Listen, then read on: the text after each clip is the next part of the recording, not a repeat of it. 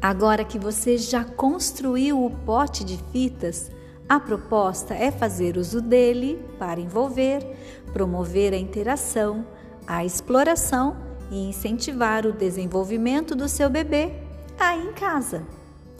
Selecione o pote de fitas construído por você, seguindo passo a passo da proposta anterior. Caso queira assistir ao vídeo com dicas para a construção do pote de fitas, acesse o link disponível na proposta no portal Edu SJC. Brinque com o seu bebê puxando as fitas diante dele para que ele perceba o movimento, até que, gradativamente, ele consiga puxá-las com autonomia.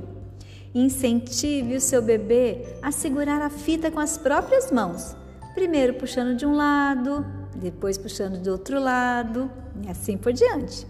Estimule a puxar uma fita por vez, de modo que ele consiga ver que ao puxá-la de um lado, ela desaparece do outro lado.